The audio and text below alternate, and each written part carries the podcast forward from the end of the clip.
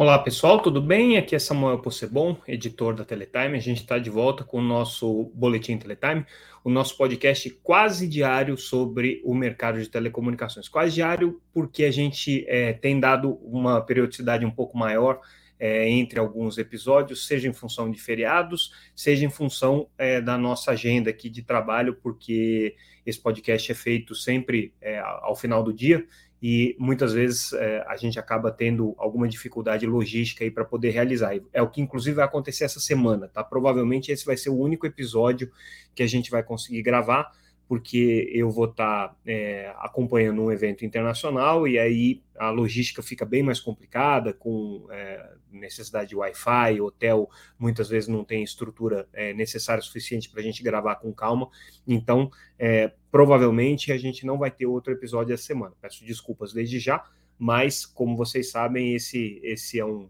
é um projeto ainda voluntário que a gente realiza aqui com o maior prazer para vocês, mas é, em condições nem sempre é, é, é, permanentes, justamente por conta dessa, dessa estrutura um pouco mais é, precária.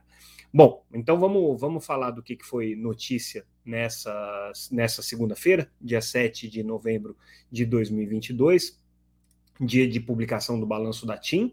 É, então, trazendo aqui um, um resumo uh, bastante simplificado do balanço, basicamente a TIM conseguiu registrar aumento nas suas receitas, o que já tinha acontecido aí nos últimos, uh, nos últimos balanços, né? Nesse do terceiro trimestre não foi diferente, então ela teve um aumento de 24,4% no comparativo uh, com o ano passado na sua receita líquida, muito disso se deve também é, à compra da O Imóvel, né, a incorporação desses assinantes da O Imóvel. Então, isso traz aí um, um, um benefício. Se a gente olhar é, o crescimento ao longo do ano, a TIM já teve um aumento aqui de 18,5% de receita. Então, é um dado relevante, está crescendo tanto nos serviços móveis quanto no serviço fixo de fibra, é, que a, a TIM ainda tem de uma maneira ainda uh, não muito expressiva dentro do seu balanço, mas é um serviço importante. Agora, por outro lado, o lucro da empresa está caindo. Então, ela teve no, nesse trimestre, em relação ao trimestre anterior é, do ano passado, perdão,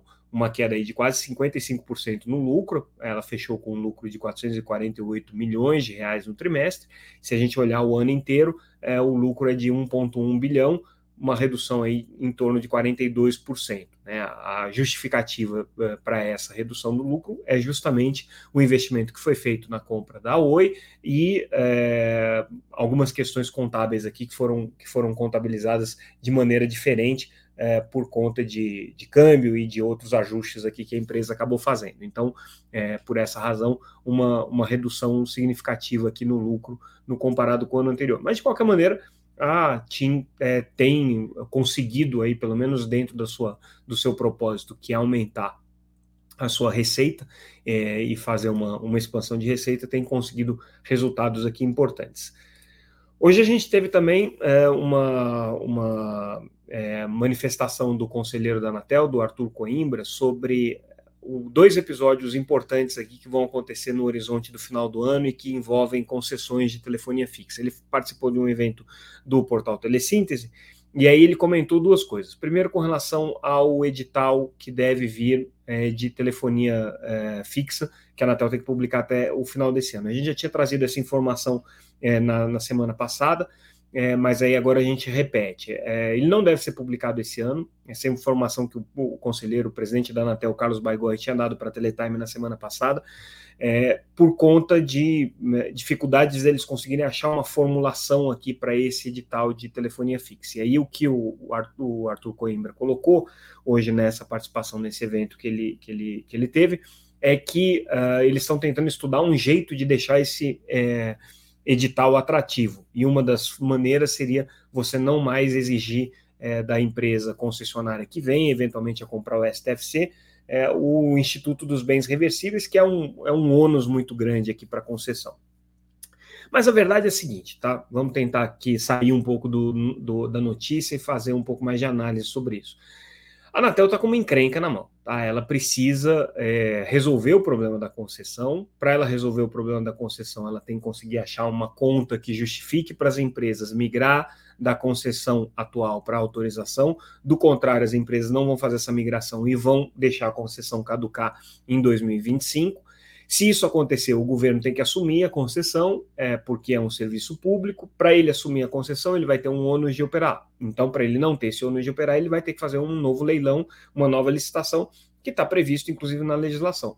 O problema é que não tem o que vender, né? Ninguém vai querer comprar uma concessão de telefonia fixa é, porque não tem atrativo justifique, que justifique isso. O Anatel já sinalizou que poderia incluir ali direitos de passagem, poderia incluir direitos, os contratos com os postes, agora está sinalizando que pode tirar é, a, o, os bens reversíveis dessa nova concessão, e qualquer quanto mais coisa atrativa a Anatel colocar, menor vai ser o interesse da concessionária atual fazer a migração para autorização, porque ela pode deixar vencer e aí ela vai participar da futura licitação, a não ser que a Anatel diga que ela não pode participar, o que eu acho que não vai acontecer. Porque daí ela está tirando justamente quem teria o maior interesse de participar e continuar desse processo. Então Anatel está numa sinuca de bico desgraçada nessa história aqui. E aí pesa o outro fator, que é o fator Tribunal de Contas da União. Né? Semana passada, é, o Portal Telesíntese, que organizou esse evento aqui, é, trouxe uma informação importante é, com relação à análise técnica que está sendo feita pelo TCU em relação aos é, valores da migração, que foram estabelecidos pela Anatel para migração da concessão para autorização. Relembrando, a Anatel tinha estabelecido aqui para as concessionárias, é, de uma maneira geral, né, somando todas elas, um custo de 22 bilhões para que elas fizessem essa migração. Ou seja, quem quisesse migrar da concessão para autorização teria que assumir é, uma série de compromissos e obrigações aqui que no total daria é, 22 bilhões, sendo desses 12 bilhões mais ou menos é, para Oi, é, em torno de 7 bilhões para Telefônica e 3 bilhões para Claro. Né, seriam esses aqui os custos da migração, que as operadoras já disseram, olha, está totalmente fora da realidade. Quando a Anatel fez essa estimativa de custo, ela trabalhou com três cenários. Um dos cenários é, deixou de fora, é, que era o cenário intermediário, que foi o que a Anatel acabou é, utilizando, deixou de fora a precificação de é, justamente de dutos e, e, e postes. É, porque a Anatel entendeu que aquilo não, não, não deveria ser precificado no, no, no custo de migração. No, como, como benefício da migração. E aí, justamente, o que o TCU está questionando é que isso daí deveria ter entrado. Mas aí eu vou trazer uma informação de bastidor que a gente tem aqui que a gente nem publicou em termos é, jornalísticos ainda. A gente ainda não fez a matéria, vamos fazer, mas eu já antecipo aqui. As empresas que olharam é, essas contas da Anatel encontraram coisas assim é, completamente disparatadas. É, uma coisa, por exemplo, né? É, bens reversíveis que já foram alienados pelas próprias concessionárias, ou seja, a Anatel já autorizou, as empresas já venderam, já passaram para frente, já incorporaram aquilo né, é, dentro do, do, do patrimônio delas de uma outra maneira. E aí, esses bens reversíveis foram recalculados pela consultoria e pela Action, que fez é, essas contas e colocados ali para dentro. Elas estão dizendo que isso é um absurdo. Colocaram é, para dentro da, da, da, precificação bens que não deveriam ser reversíveis pelas novas regras do edital. Por exemplo, é, fogão, micro-ondas, televisão, coisa, patrimônio que está dentro do, do, de um prédio que é bem reversível, acabou sendo calculado como bem reversível. Aí uma fonte da Anatel comentou com a gente: ah, mas isso está dentro da relação de bens reversíveis que as operadoras entenderam, é, que as operadoras entregaram, então a consultoria foi lá e colocou tudo para dentro. Bom, se era para fazer essa conta, não precisava contratar consultoria. Justamente a consultoria deveria ter analisado o que estava na relação de bem reversível, que, diga-se de passagem, a Anatel nunca nem aprovou, né? A Anatel nunca nem olhou essa relação de bem reversível para ver se estava certo ou não. A consultoria deveria ter analisado isso e visto o que efetivamente era necessário para a concessão dentro da proporção necessária para a concessão. Era justamente isso que dizia o novo modelo de telecomunicações, não simplesmente para pegar a RBR e colocar tudo para dentro do valor do cálculo ali. É, e aparentemente foi isso que foi feito, né, sem nenhum tipo de é, filtragem de, e de simplificação. É, então, isso aqui tudo está aparecendo, tá? E as concessionárias atuais foram ao TCU, é, pediram para ser parte dessa, dessa análise aqui e certamente vão questionar o Tribunal de Contas com relação a esses valores. Então, o que, que você pode esperar do TCU? Com certeza, eles vão pedir para aumentar o, o, valor da conta, porque o TCU sempre vai né, é, é fazer a, o trabalho dele para majorar o benefício do, do, do, do recurso público. Né? Então, para majorar o lado do tesouro nessa conta aqui. Ah, por outro lado, tem muita conta errada também. O Tribunal de Contas existe justamente para olhar essas contas se estão certas ou estão erradas. Então, isso aqui vai dar um rolo sem tamanho, tá? E aí a gente volta para a questão do edital de concessão, é, porque ainda tem o um problema do, da arbitragem que está sendo feita junto com as concessionárias, é, entre as concessionárias e a Anatel, para saber quem que está devendo o que para quem. Né? Então, o que o Arthur Coimbra coloca é que, eventualmente, eles querem incluir, incluir algumas cláusulas que possam considerar o saldo da arbitragem ali no futuro. Enfim, isso aqui é uma história que eu não consigo ver como é que esse assunto vai se definir no ano que vem ou no próximo, e aí a gente já está muito perto do final da concessão. Esse aqui é, sem dúvida, o maior embrólio do modelo atual de telecomunicações. A gente não sabe se isso daqui vai ter uma solução ou não, mas para que empresas possam sobreviver, é o caso principalmente da Oi, ela precisa de uma solução a contento, do contrário, ela não vai conseguir se viabilizar economicamente para continuar sendo uma prestadora de serviço competitiva no mercado brasileiro.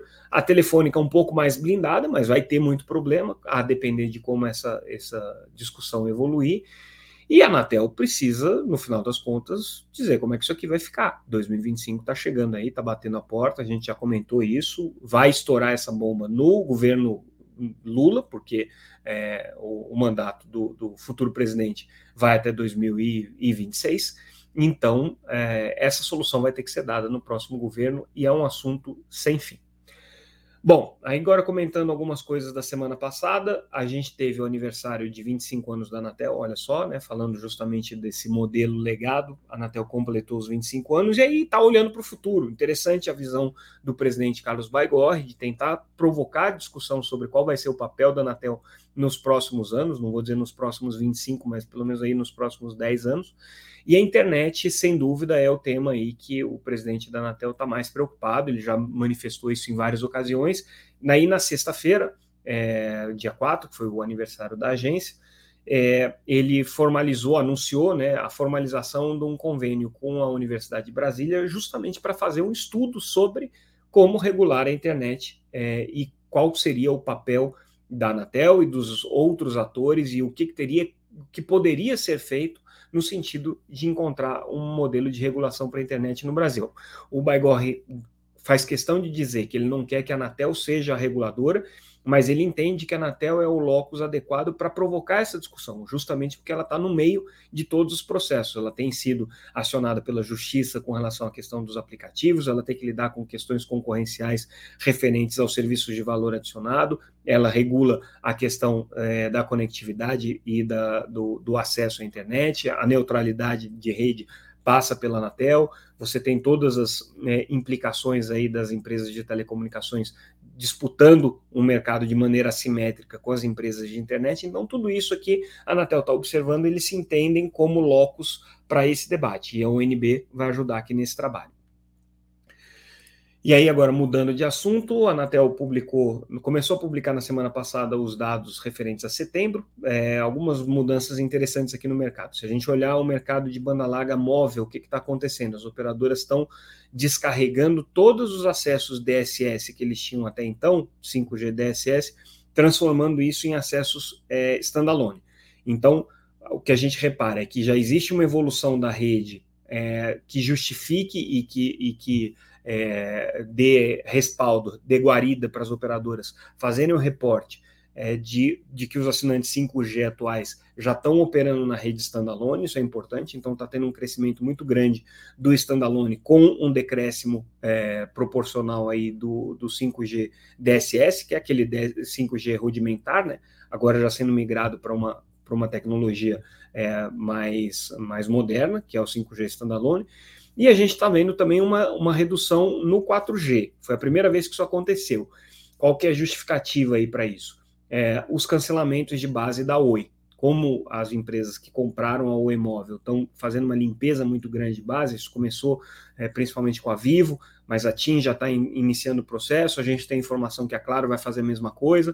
Na verdade, eles vão fazer essa grande limpa até o dia 31 de dezembro, que é quando é, as bases precisam estar tá, é, sanitizadas, vamos dizer assim.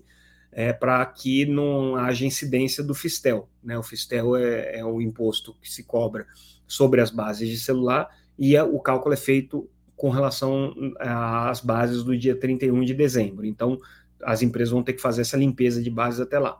É, já começou com a Vivo, como a gente disse, cancelou aí uma série de, de, de assinantes herdados do imóvel, a TIM também está no processo e a Claro também. Então, por isso, a gente deve ver aí daqui para frente uma, uma redução significativa do, do, dos acessos 4G.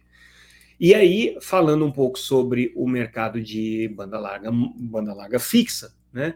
É, o que está acontecendo? Ainda muita, a gente tem visto muita instabilidade nos reportes da Anatel, então, assim, esse mês voltou a ter uma quedinha é, na, na, na, base total de banda larga fixa. Então, tem que olhar a curva, né? O que está acontecendo. E se a gente olha a curva, o mercado de banda larga fixa está crescendo. No ano, é, considerando os últimos 12 meses, o crescimento foi de 8,5%, crescimento importante.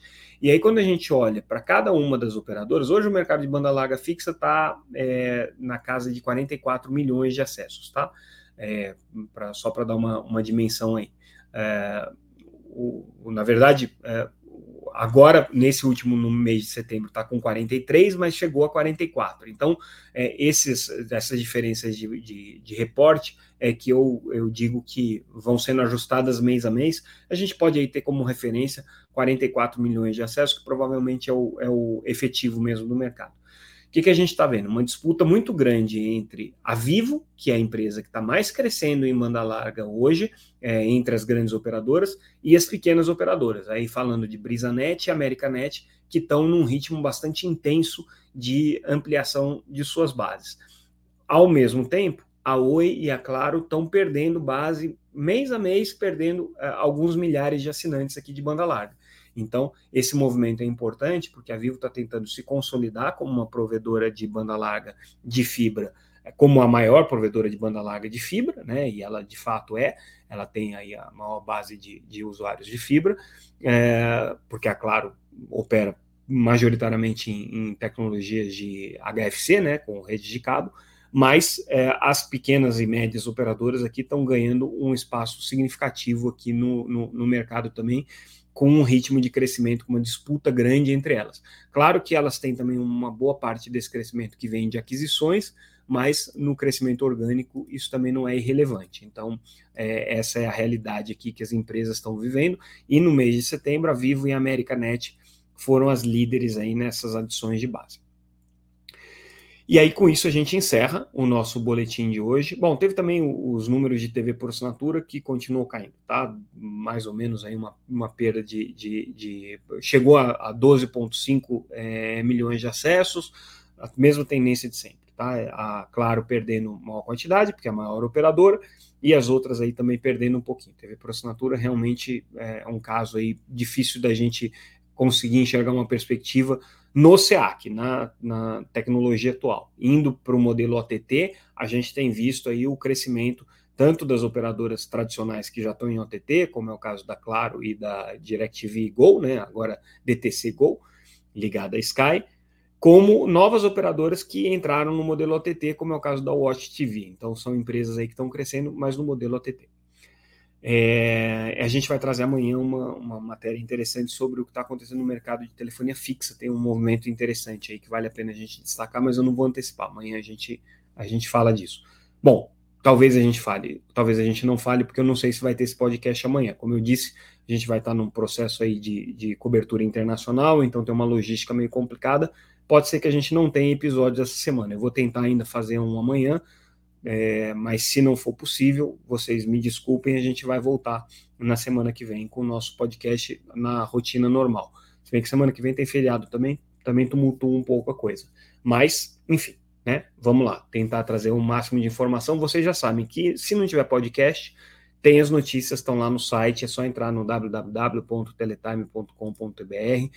O nosso site tem as notícias sempre atualizadas, ali não falha, tá? Ali não tem não tem é, o dia que o Samuel pode é, gravar e o dia que o Samuel não pode gravar. Lá sempre vai ter notícia atualizada, acompanhamento 24 horas por dia, 7 dias por semana. A gente está lá trazendo o que de mais importante acontece no mercado para vocês. Então a gente fica por aqui. Mais uma vez agradeço a audiência de todo mundo. Semana que vem a gente volta. Até mais, pessoal. Obrigado mais uma vez.